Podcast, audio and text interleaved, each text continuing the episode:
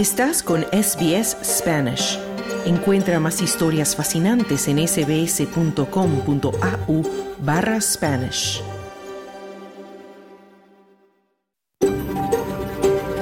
SBS, a world of difference. You're with SBS Spanish on mobile, online and on radio. Estás con SBS en español, en tu móvil, por internet, en tu radio. Hola, ¿qué tal? Muy buenas tardes y bienvenido a SBS Audio Australia en español. Mi nombre es Esther Lozano.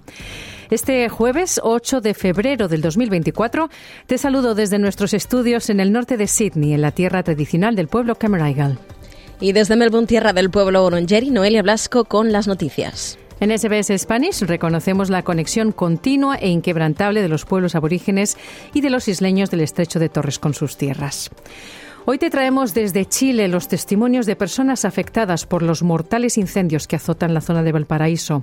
Una catástrofe que ya se ha cobrado más de 130 muertos y decenas de desaparecidos. Hablaremos en Australia del plan Closing the Gap, que trata de cerrar la brecha entre australianos indígenas y no indígenas después de un demoledor informe que detalla su fracaso. Traemos las reacciones. Y queda menos de un mes para el desfile Mardi Gras, por lo que hablaremos con el grupo LGBTI Latinos en Sydney para conocer los detalles del tema con que se presentan este año. Todo esto y deportes hasta las 2 de la tarde, pero primero vamos al boletín de noticias con Noelia Blasco.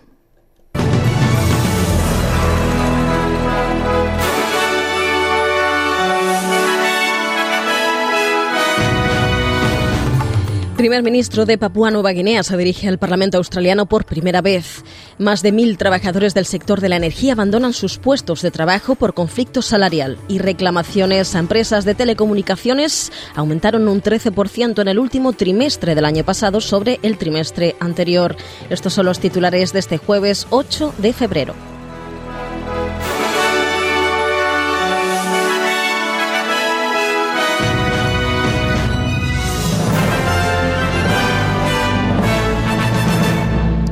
Comenzamos contándoles que el primer ministro de Papúa Nueva Guinea, James Marape, se ha dirigido al Parlamento australiano.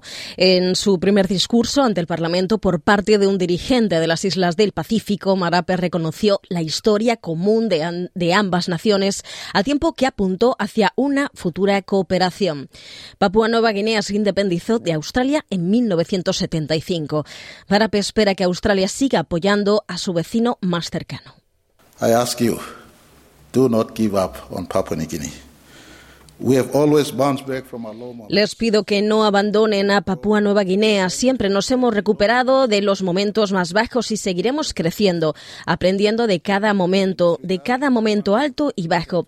Aprenderemos de las experiencias pasadas también. En ese sentido, quiero indicar a esta Cámara que estamos llevando a cabo reformas estructurales y haciendo todo lo posible para mejorar la eficiencia de nuestro sector público con el fin de llevar al país durante los próximos 50 años, decía.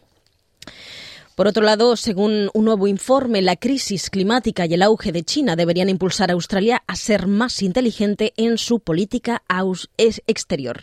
El documento elaborado por el think tank eh, Asia Pacific Development Diplomacy and Defense Dialogue ha sido presentado por la ministra de Asuntos Exteriores Penny Wong y el diputado de coalición Simon Birmingham. En él se sugiere que el compromiso de Australia con el mundo no puede dejarse exclusivamente en manos de los departamentos de Asuntos Exteriores y Defensa y que el país debe evitar el piloto automático en política exterior. Wong afirma que cada vez hay más apoyo bipartidista a la idea de un enfoque nacional de la política internacional. Para que esto tenga éxito y ocurra a todos los niveles, debe ocurrir en todos los niveles y no solo en escena internacional. También aquí, en nuestro Parlamento, en nuestras comunidades, en nuestras empresas, en los consejos de administración y en las escuelas. Invitamos a todos los australianos a participar en la conversación y a considerar cómo podemos contribuir a garantizar los intereses de Australia en un mundo cada vez más exigente, decía. Y por otro lado, se espera que la legislación laboral sobre relaciones laborales se apruebe hoy en el Parlamento. El proyecto de ley para colmar lagunas legales redefine el empleo ocasional e introduce normas mínimas para los gig workers. El derecho a la desconexión, que impide castigar a los empleados por ignorar la correspondencia laboral en su tiempo personal, se ha añadido al proyecto de ley para asegurarse el apoyo de la bancada transversal y de los verdes. El ministro de Formación, Brendan O'Connor, afirma que el derecho de la desconexión refleja lo que ya ocurre en la mayoría de los centros de trabajo. Some employers, a minority, uh, algunos empresarios, una, una, minoría eso sí, han tratado a los trabajadores como si estuvieran de guardia 24 horas al día sin remuneración adicional. Eso es injusto, no es razonable. Esta legislación consagrará lo que ocurre en los buenos centros de trabajo y la inmensa mayoría de los empresarios tratan a su personal muy bien. No esperaría que hicieran lo contrario, pero no debemos permitir que los empresarios deshonestos hagan lo que no deben, decía y la caída de la red de Optus que dejó a millones de personas sin servicio telefónico ni Internet provocó un gran número de reclamaciones ante el organismo de control del sector en busca de créditos, descuentos y disculpas. Según nuevos datos, los consumidores presentaron 14.671 reclamaciones entre octubre y diciembre de 2023, lo que supone un aumento de más del 13% en comparación con el trimestre anterior. Pero los datos recogidos por el defensor del pueblo del sector de las comunicaciones también muestran que las reclamaciones disminuyeron casi un 18% en comparación con el mismo periodo de 2022. La defensora del pueblo de la industria de las telecomunicaciones, Cynthia Gerbert, dijo a SBS que ese descenso es una buena señal, pero que requiere un trabajo constante para mantenerse así. Um, other key issues for us are that you know, ongoing customer service issues remains a big Otras cuestiones clave para nosotros son los problemas de atención al cliente, que siguen siendo una gran preocupación para todos, así como los problemas de facturación. Una de las cosas que nos complace ver es que hemos visto un descenso de las quejas relacionadas con proveedores que no dicen lo que tienen, no hacen lo que dicen que van a hacer. Y esa ha sido una de las principales preocupaciones de los consumidores. Me alegro de que haya bajado este trimestre, decía y más de mil trabajadores han abandonado eh, sus puestos durante 24 horas por un conflicto salarial con dos de las mayores compañías eléctricas de la costa este. El sindicato Electrical Trades Union está inmerso en una batalla salarial permanente con los gigantes de transporte y distribución de electricidad, de electricidad Transgrid y Endeavour Energy. El sindicato reclama una subida salarial del 8% anual en tres años y afirma que los salarios de Endeavour han aumentado un 10,5% desde 2019 y un 8% en Transgrid, mientras que la inflación ha alcanzado el 18% y los titulares de títulos nativos de la región del Golfo de Carpintería han ganado un recurso ante el Tribunal Superior que impide que un gigante minero se expanda a tierras aborígenes sin contar con su opinión.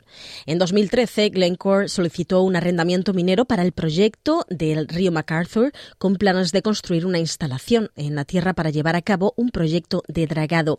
Aunque Glencore es propietaria del arrendamiento minero de las tierras, estas están sujetas a nativos. El Tribunal Superior anuló por unanimidad una sentencia del Tribunal Federal según la cual la nueva instalación de infraestructuras estaba demasiado alejada de la explotación minera y no podía considerarse necesaria para el ejercicio significativo del derecho a la explotación minera.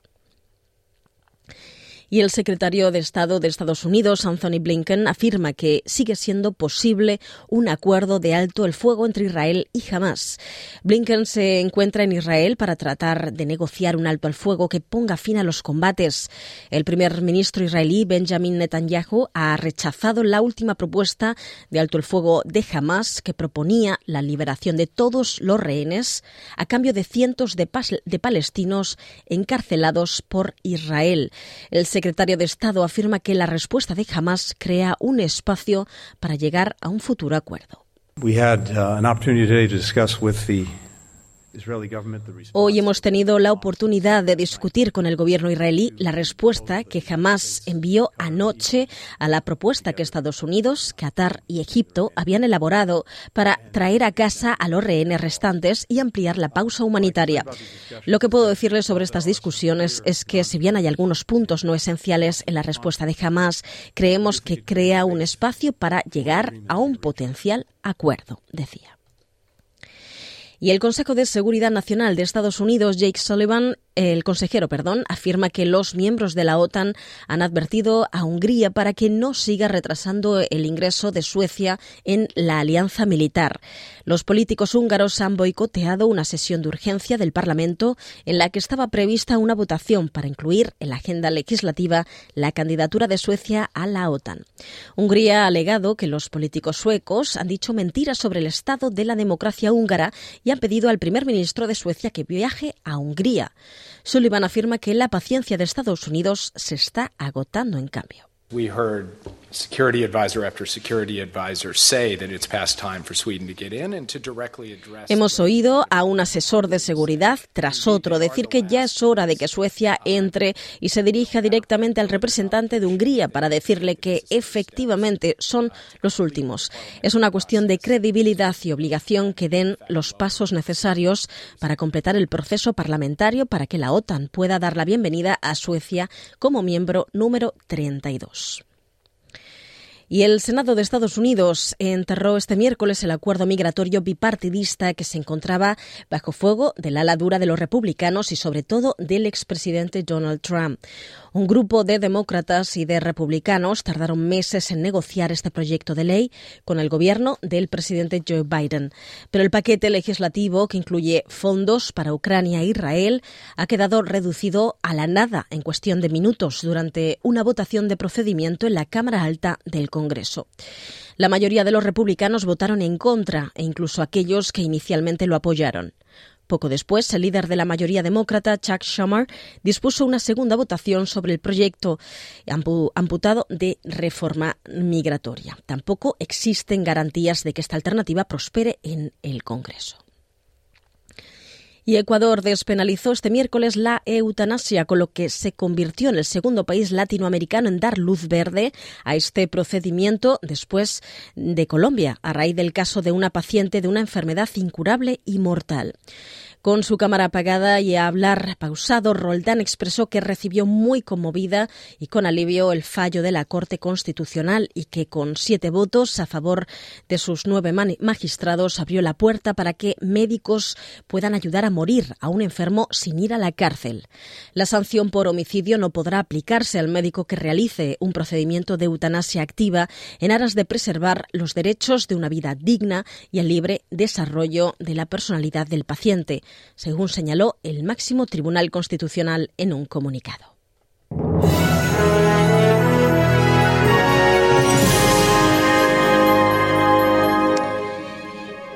Y el pronóstico del tiempo para esta tarde son 39 grados centígrados en Perth en una tarde soleada. Adelaide alcanzará los 30 grados y similares condiciones.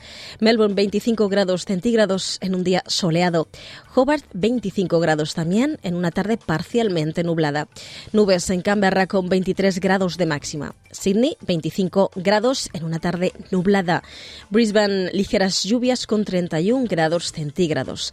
Cairns 32 grados en una tarde parcialmente nublada y Darwin alcanzará los 31 grados en un día con ligeras lluvias. Hasta aquí el boletín de noticias de SBS Audio. Ahora te invitamos a continuar en sintonía de Australia en español. Mañana más información a partir de la una. Muy buenas tardes.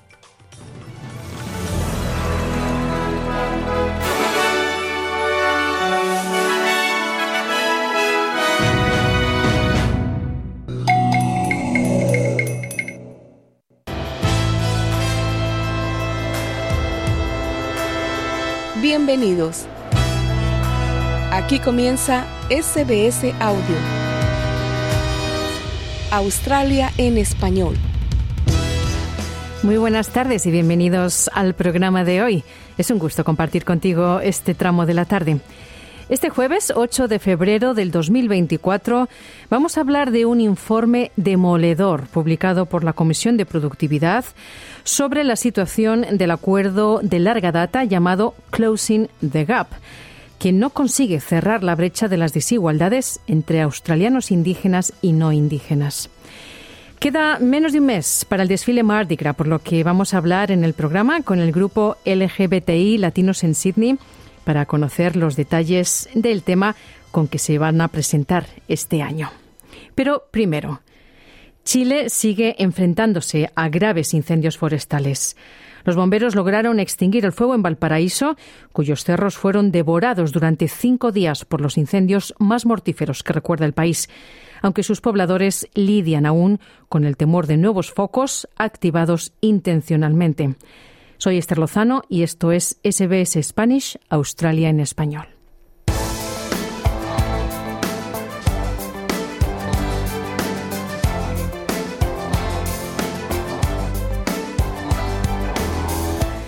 La catástrofe en Chile deja hasta el momento un saldo de 131 muertos, decenas de desaparecidos y centenares de viviendas destruidas, según el Cuerpo de Emergencia de Bomberos de Viña del Mar en su último informe. Las autoridades no han determinado las responsabilidades por estos incendios que sumieron a Chile en su peor tragedia desde el terremoto y tsunami del 2010, cuando murieron más de medio millar de personas. Aunque el presidente Gabriel Boric lanzó una advertencia por las sospechas de que pudo tratarse de acciones deliberadas. Carlos Colina recogió testimonios de personas en Valparaíso afectadas por el fuego. Bajo las altas temperaturas del verano austral, casi 2.000 bomberos siguen combatiendo los múltiples focos de incendio que asedian desde el viernes a la ciudad turística de Viña del Mar, a 120 kilómetros al norte de Santiago. Pero el temor persiste. Los incendios han arrasado con construcciones de madera, pero los habitantes vuelven a recoger escombros con la idea de levantar un nuevo hogar. En total, en la región de Valparaíso han sido afectadas unas 15.000 viviendas según las autoridades. El gobierno del presidente Boric deslizó desde un comienzo la sospecha de que detrás de los mortíferos incendios podría haber manos criminales. Ernesto Díaz Corbalán es jubilado, trabaja como bombero voluntario y mientras ayudaba a combatir los mortíferos incendios, lo perdió todo. Este es su testimonio. Eh, fue una situación traumática. Yo estaba combatiendo el fuego, salvando casa en otro lugar de Villa, y en ese momento se estaba quemando mi casa. Y después eh, yo llegué a mi casa y estaba desesperado porque estaba la casa completamente quemada, pérdida total. Y llega y, no puede encontrar a mi señora, que mi señora la sacaron, un vecino la sacó de dentro de la casa porque ella había quedado dentro de la casa y, y habían explotado las ventanas y todo, y entró fuego como una, como, ¿cómo se llama? Como un soplete mm. para adentro y empezó a incendiarse la casa y ella todavía estaba adentro y la sacaron y después yo estuve dos horas buscando no sabía nada. Es la parte más potente que tenía. Y perder todo el trabajo de una vida que he tenido eh, es una pérdida horrible porque quedamos en cero. Yo, quedamos con lo puro puesto. Bueno, ¿cómo las autoridades los están ayudando? ¿Hay apoyo del gobierno? ¿Qué les han dicho en términos también de ayudarlos a refinanciar la construcción de sus hogares? Hoy día, recién, hoy día eh, vine recién a hacer una encuesta de, del gobierno para ver si lo dan, lo dan bono o no dan bono, no sé cómo lo vieron a ayudar. Eso no tengo idea, ellos tienen que ver esa parte. Pero eh, recién vinieron a la casa a encuestarnos. Mientras tanto, ¿ustedes cómo están viviendo? ¿Dónde se están alojando? Y, y cómo también es la situación de las personas que vivían al lado de ustedes? Yo, gracias a Dios, yo tengo a mi hija que vive en, otra eh, comuna, eh, después, y que queda eh, al lado y allá me estoy alojando yo, y eh, yo estoy, estamos durmiendo en el suelo, toda la cuestión, porque esto lo pido de, de sorpresa, bueno. usted sabe la emergencia, pero por lo bueno que estamos vivos. Y en su rol como bombero, ¿cuál es su situación? ¿Usted sigue trabajando, tratando de apagar los incendios? ¿Cómo, cómo ha cambiado también su perspectiva de vida en ese sentido? Este este este desastre fue el día viernes. Yo estuve trabajando sábado domingo uh, combatiendo fuego. Lo que quería hacer en la casa ya había perdido todo y tengo que ayudar a mi prójimo. Ese, ese es lo que aquí en Bombero Chile somos voluntarios, somos todos voluntarios que no son pagados. Y nosotros trabajamos por ayudar al próximo, que el mundo sabe que aquí eh, la, situación es caótica en este momento en la quinta región, que está bien mal, que pues están todos. Eh, mira, aquí en la población que vivía yo, el Oleán, había 3.000 casas, el 70% de las casas está quemada. Pérdida total. Bueno, y en ese momento, ¿cómo se sienten ustedes como familia? ¿Hay apoyo, por supuesto, por parte de sus familiares? ¿Cómo se sienten en general? ¿Cómo ve usted la, el ánimo de las personas viviendo esta tragedia que es considerada una de las peores en la historia de Chile? Mire, yo me han estado los compañeros de, de, mi colegio, donde está eh, con Moya, eh, todos se han portado bien conmigo, me han estado depositando para mantenerme porque yo soy jubilado y aquí las pensiones son malas, son bajas. Ya, y ellos me han estado ayudando con eso. he estado comprando eh, cositas para comer, todas esas cosas, mm. para mantenerme. Sí, finalmente, eh, Ernesto, es difícil la situación. Entendemos que hay todavía focos de incendios. Se habla de posibilidad de que esos incendios hayan sido iniciados por el número de incendios a la vez.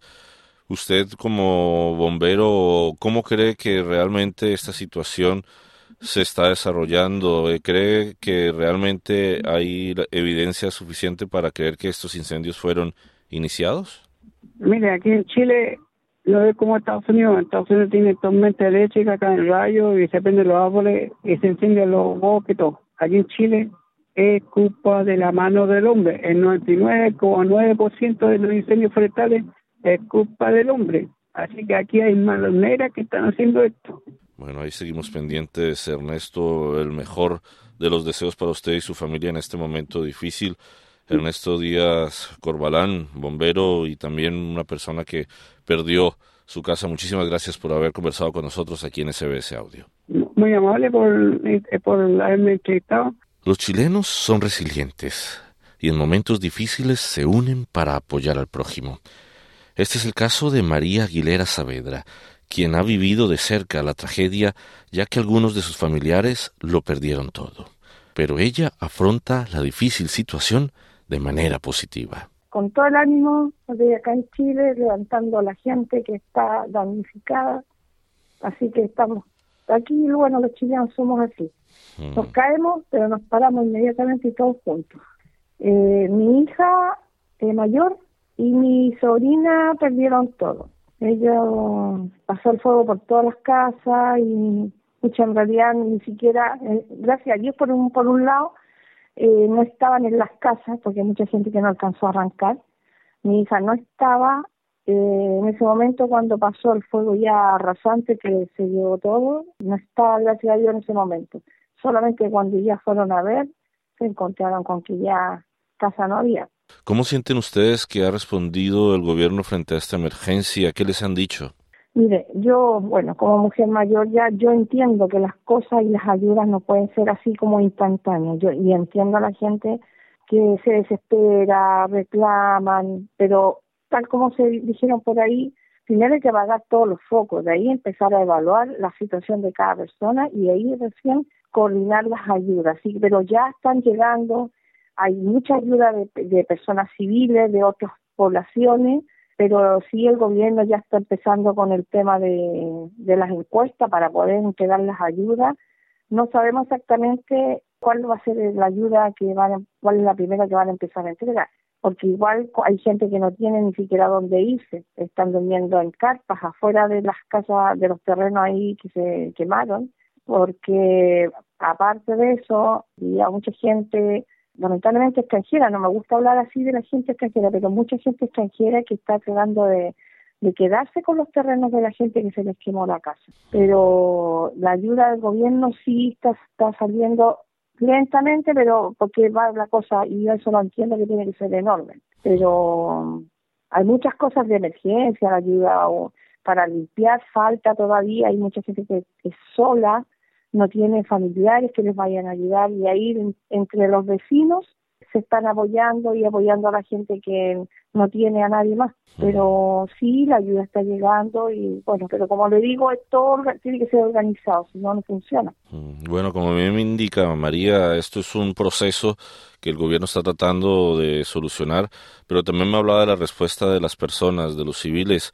¿Cómo se sienten ustedes frente a la respuesta que ha tenido Chile, los ciudadanos, frente a esta tragedia? Es que los chilenos somos, pero no sé si serán así en otros países, nunca he llegado, no conozco a nadie, ningún otro lugar, pero los chilenos somos demasiado solidarios la gente, de hecho hay muchos locales, empresas que cerraron para que los, los trabajadores pudieran ir a ayudar a sus familiares y a, y a todos los vecinos que salieron afectados.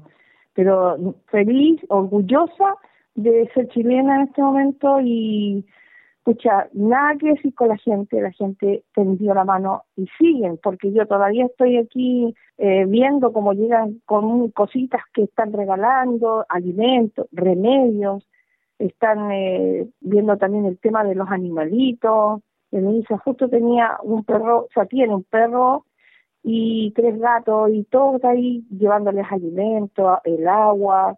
Bueno, de todas maneras, a pesar de que se están extinguiendo muchos de esos letales incendios. Hay un temor que puedan continuar también por las condiciones climáticas. Eh, hay de hecho sospechas que muchos de estos focos de incendio fueron iniciados por la mano del hombre. ¿Cómo se sienten frente a esto? ¿Cómo el gobierno también está tratando de proteger las otras partes que aún siguen o los otros focos que aún siguen ardiendo? Lamentablemente, sí hay mucha gente, no sé cómo, es como fue, para, la impresión que a nosotros nos queda es como que fue algo demasiado organizado y estos fuegos que fueron instantáneamente en muchas partes, o sea, no es que en algunos pasos sí eh, los incendios iban avanzando, pero de forma normal, que siempre se quema y avanza con el viento, pero o sea que de la nada aparezca otro incendio más lejos y después al final se terminan uniendo con el que ya había antes y queda más embarrada por todos lados. Pero no, para nosotros la percepción acá es que esto fue, o sea, intencional por donde se le mire. Y hay videos, hay videos donde se ve gente prendiendo, haciendo fuego, eh, jóvenes, jóvenes que, que están ahí en los cerros haciendo, y como hay drones que están grabando, andan haciendo guardia, la misma gente se hace turnos para vigilar en la noche. De hecho, me tocó a mí antenoche. Yo hice guardia hasta las tres y media donde mi mamá, porque yo también cuido a mi mamá el fin de semana, y pillaron a como a tres jóvenes que andaban detrás tratando de hacer fuego, porque hay un terreno vacío detrás de las casas donde vive mi mamá, y de ahí viene el plan en Viña del Mar. Y en ese pedazo estaban tratando de hacer fuego, gracias a Dios que los vecinos se dieron cuenta, tenían tenemos un poco de algunas cámaras y los vieron, los empezaron a iluminar como para echarlo y de ahí aparecieron guardias de la empresa líder que también nos ayudaron a hacer rondas en la noche y yo a mí me tocó hasta las tres y media. Bueno, seguimos aquí de todas maneras pendientes de lo que suceda.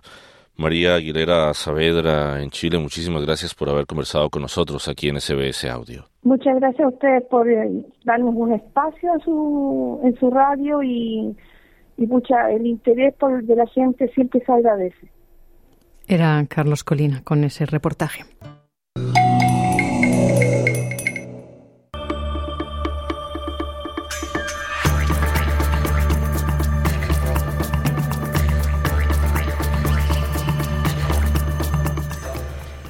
Los gobiernos australianos se comprometieron en el año 2020 a trabajar para superar las desigualdades arraigadas a las que se enfrentan muchos pueblos aborígenes e isleños del estrecho de Torres. Sin embargo, nuevas evidencias sugieren que los gobiernos están incumpliendo en gran medida estos compromisos. Un duro informe publicado esta semana por la Comisión de Productividad ha encontrado que, a pesar de algunos buenos ejemplos de formulación de políticas, los gobiernos en gran medida no están progresando en sus objetivos. El informe Cerrando la brecha concluye que las acciones de los gobiernos para lograr el resultado declarado han sido débiles e inconsistentes.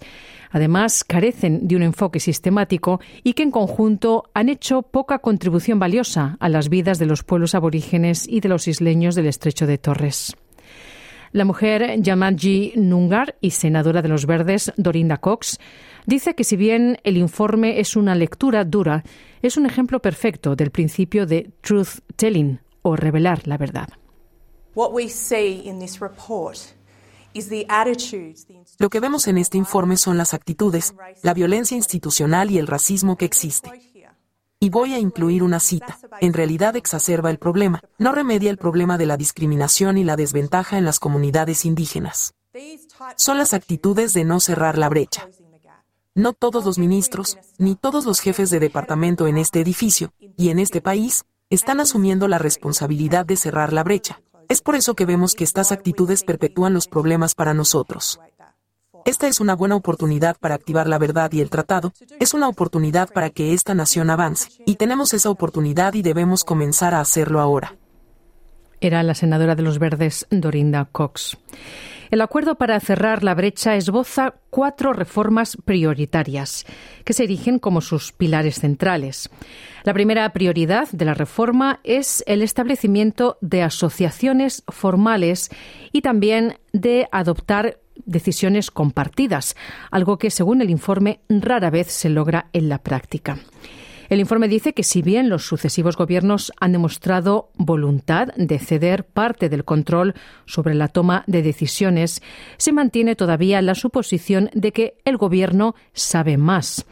El líder de los nacionales, David Littleproud, dice que la toma de decisiones compartida debe provenir de una perspectiva local.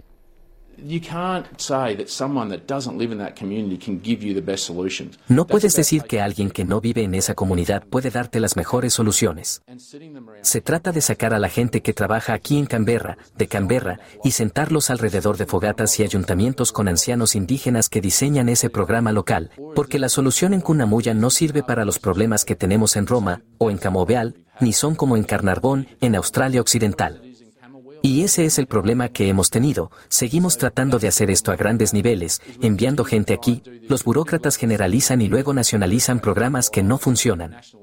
Tienen que ser programas locales, y lo hemos visto donde sí funciona, y esa es la solución de sentido común que creemos que debería darse respecto al empoderamiento de los ancianos líderes locales, porque son los que mejor saben. Era el líder de los nacionales, David Littleproud. La segunda reforma prioritaria del plan Closing the Gap se compromete a construir el sector controlado por la comunidad, lo que implica la prestación de más servicios y más financiación a los a las organizaciones controladas por la comunidad aborigen, llamadas ACO por sus siglas en inglés. Sin embargo, después de escuchar a varias ACO, la revisión encuentra que estas organizaciones a menudo son tratadas simplemente como receptores pasivos de fondos gubernamentales, en lugar de como los servicios comunitarios críticos e importantes que son. El informe ha encontrado que el Gobierno a menudo impone modelos genéricos y preexistentes en el diseño de estos servicios y programas cuando presta servicios a las comunidades aborígenes, en lugar de trabajar con las propias comunidades aborígenes para brindar estos servicios individualizados. La mujer Gunjin Marai, directora ejecutiva de la Organización de Salud controlada por la comunidad aborigen de Victoria, Jill Gallagher, dijo a la ABC que las organizaciones dirigidas por la comunidad han estado diciendo esto durante años. Bueno, básicamente, las organizaciones controladas por la comunidad aborigen tenemos que estar en esa mesa mucho antes y necesitamos tener el control y el empoderamiento para tomar decisiones. Porque a nivel local conocemos a nuestras comunidades, conocemos los problemas y conocemos las soluciones. Era la mujer Mara Jill Gallagher. Y la senadora independiente Jackie Lambie dice que el gobierno necesita hacer más para entender las diferencias entre las comunidades. Te diré una cosa. ¿Qué tal si se mueven por esas comunidades como lo he hecho yo en los últimos diez años? De hecho, es posible que aprendan algo, entren allí con la cabeza despejada y echen un vistazo. No hay ideología, no hay nada, y resuélvelo porque la realidad es que lo están haciendo muy difícil. Simplifícalo, estúpido. Eso es todo lo que los indígenas quieren que hagas y cada comunidad a la que vas es ligeramente diferente a la que visitaste antes. Era la senadora independiente Jackie Lambie.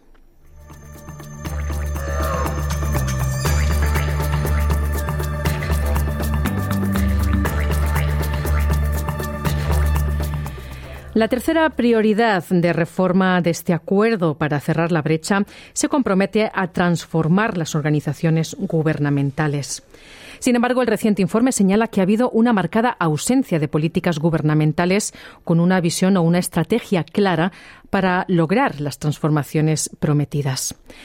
En él se concluye que si bien se han adoptado medidas a nivel individual como la capacitación en materia de capacidad cultural y las estrategias para aumentar el empleo de los aborígenes isleños del estrecho de Torres en el sector público, todavía no se han realizado cambios significativos en todo el sistema. El informe dice que sin perspectivas externas involucradas en el desarrollo de tales estrategias, cuestiones como el racismo institucional, el sesgo inconsciente y la seguridad cultural siguen estando en juego en las estructuras gubernamentales. El diputado de Queensland, Bob Cutter, dice que los sistemas actuales están trabajando en contra del bienestar de las personas de las primeras naciones en el país. Si el resto del mundo se entera, vamos a ser la Sudáfrica de este siglo. Y el resto se enterará. Y odio decirlo, pero eso es lo que nos merecemos. Quiero decir, están las cifras, sabes que su esperanza de vida es, dependiendo del conjunto de cifras que quieras mirar 56, creo que 54 es la cifra más precisa, su esperanza de vida 54. No pueden conseguir un trabajo porque tienen que conseguir una tarjeta azul. No pueden abrir un negocio porque no pueden obtener un título de propiedad. Entonces, ¿qué les estás haciendo? ¿Qué les haces a diario? ¿Por qué los odias? Era el diputado de Queensland, Bob Cutter. Y la cuarta y última reforma prioritaria se compromete con el acceso compartido a los datos y la información a nivel regional. Este compromiso requiere que los gobiernos implementen cambios a gran escala en los sistemas y prácticas de datos, permitiendo así que los aborígenes e isleños del estrecho de Torres participen en la toma de decisiones para utilizar estos datos para informar los programas y servicios en sus comunidades. El informe concluye que el Gobierno no solo está avanzando muy poco en la promulgación de estos cambios, sino que los datos existentes no están capturando los valores, la diversidad y las estructuras sociales de las comunidades locales. Dice el informe que la insuficiencia y la falta de disponibilidad de esos datos conducen a perpetuar las narrativas del déficit, lo que culpa a los aborígenes y a los isleños del estrecho de Torres de las desigualdades a las que ellos mismos se enfrentan y conduce a soluciones políticas mal concebidas. La directora ejecutiva de la Fundación Yindi, Denise Bowden, habló con SBS sobre lo que cree que se debe hacer. Um, Obviamente, hace falta un mecanismo que lance la parte de acción de la implementación de estos objetivos de cerrando la brecha, para que no sigamos hablando constantemente de ello, que no estemos gastando nuestros recursos en la recopilación de datos y estadísticas, que ya conocemos el panorama y cómo se ha pintado y esto no es noticia. Era la directora ejecutiva de Yindi, Denise Bowden. Y el primer ministro, Anthony Albanese, dice que el gobierno está trabajando para encontrar soluciones a los problemas. Tenemos que hacer más y el gobierno lo reconoce. Estamos trabajando particularmente en este momento en una serie de temas. Estamos hablando de cómo se construyen viviendas en zonas remotas de Australia. ¿Cómo se incrementa el uso de la reinversión en justicia? ¿Cómo se crea empleo a través de los programas de guardaparques indígenas? ¿Cómo se convierte el CDP? ¿Cuán efectivo es el programa de trabajo por el subsidio de desempleo que desemboque en empleos reales con habilidades reales que crean oportunidades reales para las personas de las primeras naciones? ¿Cómo se mejoran los resultados de salud de los indígenas australianos? Era el primer ministro albanese. Pero muchos líderes indígenas, incluida Denise Bowden, dice que las soluciones a estas preguntas no son un secreto y que la responsabilidad tanto del gobierno estatal como el federal es escuchar. Me parece que las piezas que faltan son escuchar la voz de la comunidad indígena. Pero esto, de nuevo, no es noticia. Nuestra presentación habla de reformar el modelo de GST. Les hemos proporcionado soluciones. Escuchen lo que estamos diciendo, porque en realidad tenemos algunos trabajos increíbles y hemos hecho mucho trabajo sobre el terreno aquí en el noreste de Arnhem Land. Tanto el gobierno federal como los gobiernos estatales tienen un papel que desempeñar en esto. Esto no es un ejercicio de señalar con el dedo. Era la líder indígena Denise Bowden. Esta historia ha sido producida por Sidney Lang para SBS News.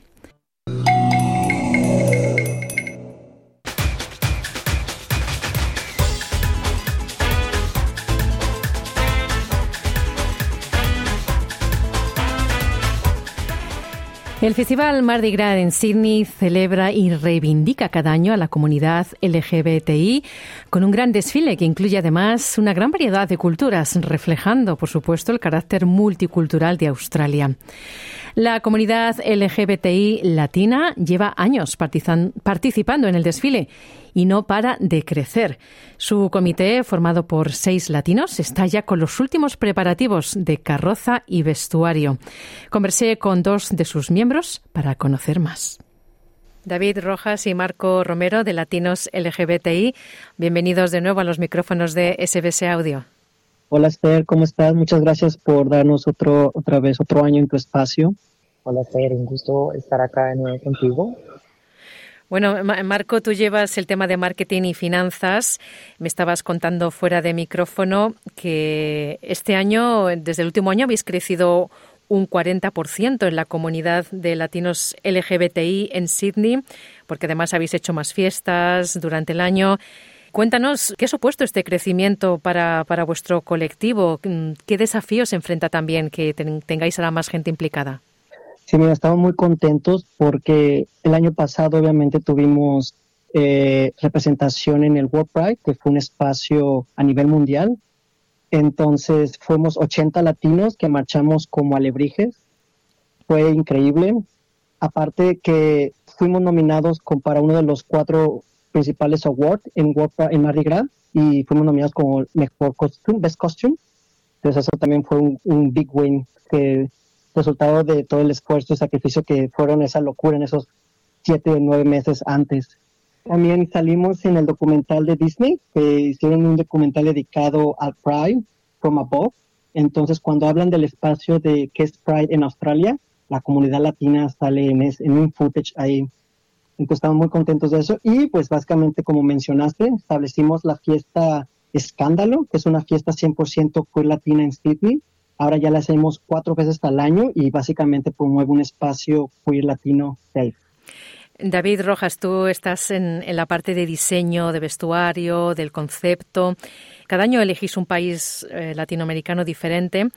Este año habéis elegido Perú y vais a trabajar con el concepto de Pachamama, Cuéntanos, David, ¿qué es lo que habéis diseñado? Así es, Esther. Eh, precisamente como lo mencionas, eh, hemos trabajado cada año con diferentes países, representando pues de la mejor manera en términos de color y cultura y sabores.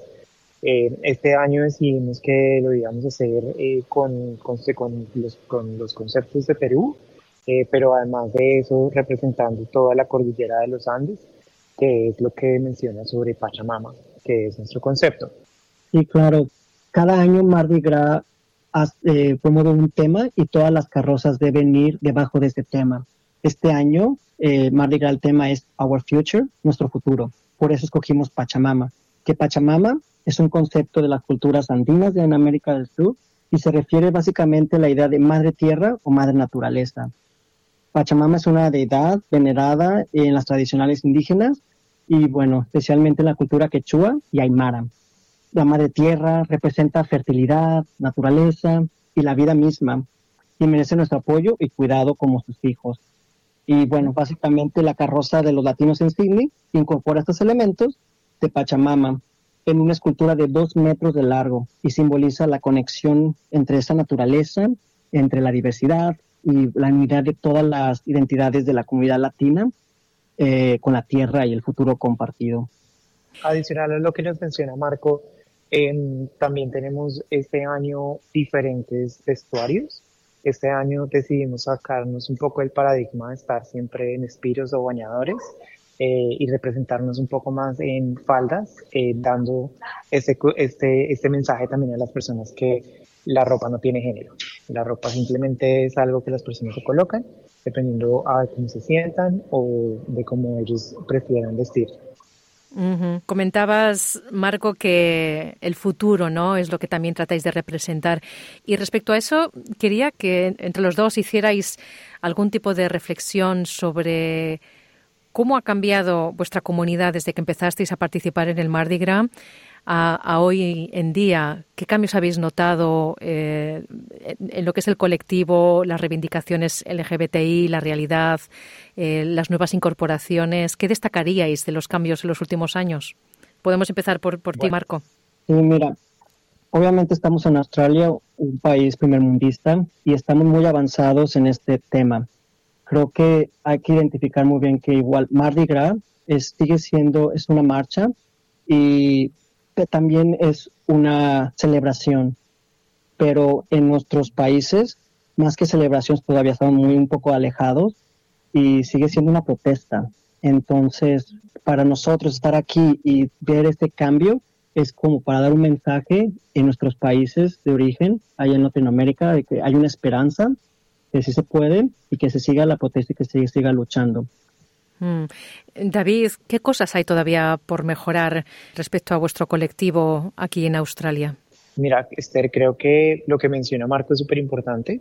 Mm, la visibilidad que tenemos hoy en día es no solamente en Sydney, sino que se ha extendido a diferentes lugares en Australia. Y eso, digamos que nos ha ayudado a nosotros que otras personas estén interesadas en colocar, en tener esta comunidad en otras ciudades nos falta mejorar muchísimas cosas, em, pero dentro de lo posible estamos haciendo las cosas creo que muy bien para, digamos, seguir creciendo y expandiendo esta comunidad a otros lugares. Siento que las personas hoy en día em, están buscando la comunidad no solamente por las fiestas que hacemos y por los, encuentros que, hacemos, sino que también buscan la comunidad como para encontrar una amistad y una familia. Como decía Marco, estamos alejados de casa y hoy en día pues nuestra familia son estos amigos que escogemos. Em, y pues ya, las personas están buscando por eso también. Mm. Muy bien, pues em, David Rojas y Marco Romero de Latinos LGBTI, pues que disfrutéis muchísimo del festival que ya se viene pronto, del Mardi Gras, que es el primer fin de semana de marzo, el desfile en Sydney. Así que mucha suerte con los preparativos finales y que lo disfrutéis. Muchas gracias. Muchas gracias, Esther.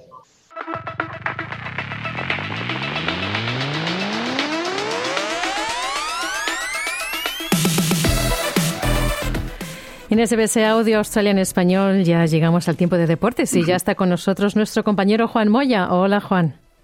Hola, ¿qué tal? Buenas tardes. Buenas tardes. Vamos a empezar por el fútbol y por las Matildas, porque ya están listas para jugar la serie final para las Olimpiadas de París, aunque sin su jugadora estrella.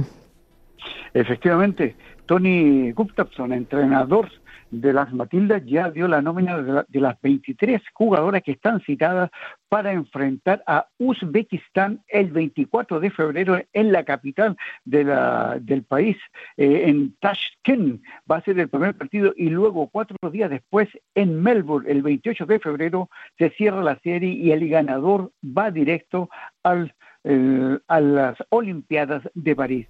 Sin eh, Samantha Kerr hay nuevas caras en la nómina, hay jugadoras jóvenes y esperemos que puedan representar bien al país y lograr clasificar. Y, una pronta recuperación a Sam Kerr porque la lesión que sufrió es muy complicada, pero mm. esperemos que pueda podamos verla jugar por la selección australiana. Ojalá.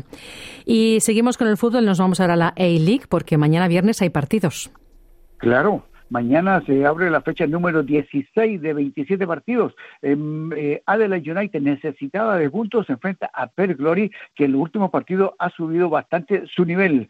Así que a las 7.45 de mañana tenemos el primer partido de la fecha. Y otra noticia, el Melbourne City ha contratado a Vicente Fernández, 24 años, lateral izquierdo, jugó en la Universidad de Chile el año, el año pasado, pertenece a Talleres de Córdoba y viene a préstamo hasta fin de temporada porque necesita un marcador de punta, ya que Bejic, el actual titular, se fue a jugar eh, al Medio Oriente. Así que un chileno estará defendiendo al Melbourne City. Muy bien. Y mañana también hay otros partidos. Esta vez son unos partidos cruciales en el preolímpico sudamericano. Cuéntanos. Claro, se juega la segunda fecha ya del final, donde hay cuatro equipos y los dos primeros van a, a las Olimpiadas. Mañana Argentina-Paraguay. Eh, Paraguay derrotó a Brasil en la primera fecha. Paraguay derrotando a Argentina ya saca boletos para las Olimpiadas. El otro partido, Venezuela-Brasil. Brasil necesita derrotar a Venezuela. Venezuela empató con Argentina 2 a 2. Por lo tanto, Brasil para poder llegar a, París tiene que derrotar a Venezuela y jugar eh, y quedando una fecha más. Argentina tiene la misma obligación. A las 7 de la mañana de Australia, Argentina-Paraguay, a las 10 de la mañana de Australia, Venezuela-Brasil. Y tenemos ya finalistas en la Copa de Asia. ¿Quiénes son? Jordania dio la gran sorpresa derrotando 2 a 0 a Corea del Sur, clasificando mm, a la final, y el otro va a ser el locatario Qatar frente a Irán, eh, que lo derrotó por 3 a 2. Por lo tanto, Qatar y Jordania juegan la final de la Copa de Asia 2024. Muy bien. Nos vamos ahora al tenis porque Arabia Saudita va a organizar un torneo de estrellas y posiblemente también el Masters 1000 del 2025. Cuéntanos. Bueno, ya está confirmado que después del Master 1000 de Shanghái, de, entre el 2 y el 13 de octubre, en Arabia Saudita se va a jugar eh, el Gran Slam de los seis reyes. Nótese el nombre, seis reyes. Estarán Novak Djokovic, Rafael Nadal, Carlos Alcaraz, Gianni Sinner, Daniel Medvedev y Holger Rune. Entre todos ellos han ganado más de 50 títulos. Increíble y la cantidad de dinero que se van a repartir es de otro mundo. Estar ahí. Y luego viene que va quiere organizar el 2025 un Master 1000. El Master 1000 si lo organiza el 2025 lo organiza en enero, antes de que comience el primer Grand Slam de la temporada. ¿Qué va a ocurrir? Que podría desaparecer la United Cup que, se estaba que se juega acá en Australia y las competencias de Adelaide y Brisbane. Peligra el tenis eh, en Australia, sobre todo de poder ver a las grandes estrellas del tenis mundial que juegan en Australia preparándose para llegar al abierto. Es preocupante, vamos a ver qué es lo que va a ocurrir, pero cuando, donde hay dinero, todo se puede organizar. Mm, está claro, bueno, esperemos que no tenga consecuencias negativas para Australia. Y seguimos en el tenis porque Alcaraz viaja este fin de semana a Buenos Aires porque va a participar allí en varios abiertos. Sí, eh, viaja con su eh, entrenador Juan Carlos Herrero, eh, va a defender el título ganado el año pasado en Buenos Aires, tiene que defender 250 puntos, el campeonato comienza el 12, él debuta el 15 de febrero y después de jugar en, Argentina viaja a jugar el abierto de Río de Janeiro, donde también eh, tiene que recuperar puntos porque fue finalista. Nos vamos ahora al ciclismo y tenemos resultados de la segunda etapa del Tour Colombia. Claro, en una escapada que dio resultado. Eh, donde los favoritos se confiaron que podían eh, eh, atraparlos antes de cruzar la meta, no fue así, y en un eh, embalaje electrizante, Harold Tejada, de Colombia, 24 años, por primera vez gana una carrera defendiendo un equipo de a nivel mundial, el Astana, Terminó primero, segundo Andrea Piccolo de Italia y tercero el veterano español Oscar Sevilla, que a los 47 años aún pedalea y lo, anda, lo está haciendo muy bien. Con esta victoria, Harold Tejada es el nuevo líder del Tour Colombia, eh, aventajando a Oscar Sevilla de España por un segundo y Andrea Piccolo por cinco segundos.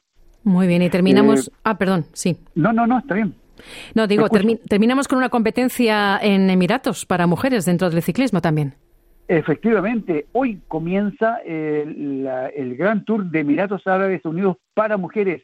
13 equipos World Team, 7 equipos escuadras continentales. Desde hoy, el ciclismo femenino se concentra en Emiratos Árabes Unidos. En Dubái se comienza la primera etapa en el día de hoy. Bueno, pues muchas gracias, Juan, por la información deportiva. Buenas tardes, buena suerte. ¿Quieres escuchar más historias como esta? Descárgatelas en Apple Podcasts, Google Podcasts, Spotify o en tu plataforma de podcast favorita.